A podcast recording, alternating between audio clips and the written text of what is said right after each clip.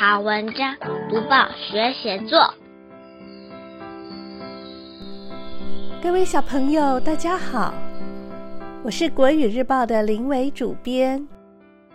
今天一百一十一年三月十四号，第九版上有一篇很特别的文章，叫做《神秘液体事件》。它的作者是新北市板桥区新埔国小的林玉婷。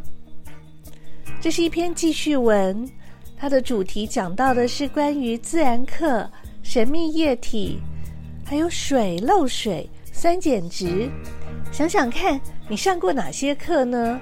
比如说资讯课、体育课，还是国术、字音、社会、健康、艺术，或者是美劳、综合、音乐、本土语课？这么多的课程里，哪一堂课给你的印象最深呢？我先念这篇文章给大家听。神秘液体事件，你们猜猜看，这是什么液体？这一天，自然老师教我们用石蕊试纸测试酸碱值。在连续测完六种溶液后，大家开始对重复操作的步骤感到无趣。老师露出一抹神秘微笑，说。我有一种只有我们学校才有的珍奇液体，大家都感到相当好奇，纷纷交头接耳讨论。我马上联想最近看的小说里有一种复活药水，是装在一个透明、很有质感的瓶子里，而且被锁在戒备森严的保险柜里。没想到老师竟是走到柜子前，弯腰拿出一个平凡无奇的杯子。我心想，这种出场方式也太普通了吧！我瞪大眼睛一瞧，杯子里装的是淡黄色的液体。这时，脑海立刻闪过尿液。经过仔细推敲后，我认为尿不可能只有我们学校才有。再继续找线索，隐约中，我看见杯子上面有两个字，第一个字是水部，第二个字也是水。但它看起来不像海水，究竟是什么？老师将溶液拿到讲台上公布真相，这是教室后面的漏水。我累积三天三夜才只有这些，很珍贵的，我们要省着做实验。教室里立刻传来一阵爆笑，我恍然大悟，原来杯子上写的是“漏水”两字。老师测试漏水酸碱值，测出结果是碱性。我们不得不佩服老师真有实验精神。神秘液体事件总算告一段落。这篇文章的大意写的是上自然课的时候，用石蕊试纸测试酸碱值。老师还拿出了一杯神秘的液体让大家测试，引起读者的好奇心。这到底是一杯什么奇怪的东西？我们现在来数一数这篇文章总共分成几段。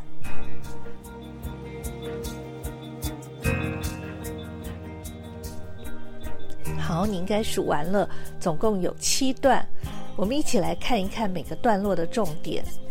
第一段，它是一开头，用有点悬疑的语句做开头。第二段是老师故作神秘的宣布这个液体有多独特。第三段，作者把它说的更神秘了，像是复活药水。第四段，凸显了一个反差，没想到老师端出的是一杯淡黄色的液体。第五段，继续找线索。第六段，公布答案是漏水。第七段，写出最后测出的酸碱值。可以说，作者在整篇文章当中不断地在塑造悬疑感，这是这篇文章最吸引人的原因。从写作方法来说，我这次要提出的是关于问答的技巧。问和答可以是自问自答，也可以利用情境里的对答。利用对答的时候，作者通常的目的重点都是为了回答的那句话。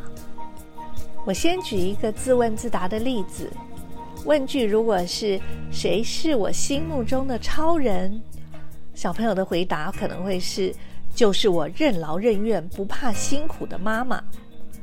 问答的重点在回答的那句话哦。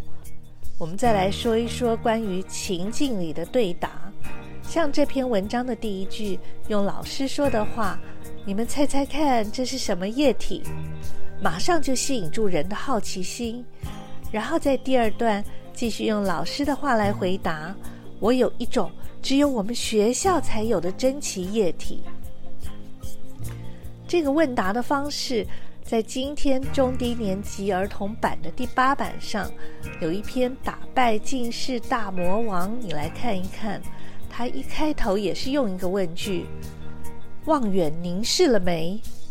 然后妈妈交代：“别忘记医生交代的话。”用问答对话的方式来写文章，文章读起来会有变化，不会枯燥。下次写作文的时候，别忘了适当用问答的技巧。打开小小报纸，开启大大眼界。问答写作不适合用在哪一种情况呢？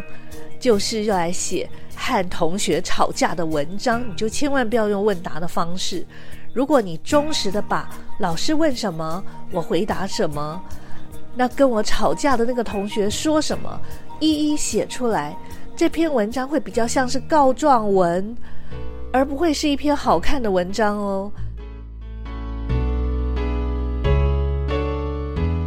鼓励小朋友写作文，可以用一种跟文字玩游戏的心情，多试试几种方法，让写作变得更有趣。今天就跟大家分享这一个小技巧。请你在写作文的时候也试试看。另外，请你也用神秘什么什么事件，或自然课，或某某课这类的主题来写作。比如，我看到过小朋友写打棒球的综合课，或者是神秘国语课。因为国语课那一堂课，老师带了精油来让大家认识植物，像用了鸡屎藤、大王仙丹，或者是林果蓉。我们下周一继续讨论其他文章主题和小技巧哦。大家可以把文章寄到国语日报社官网今天的频道下，跟大家一起在频道里切磋一下，也看看别人是怎么想、怎么写的。多读报，多写作，让我们看见更好的自己。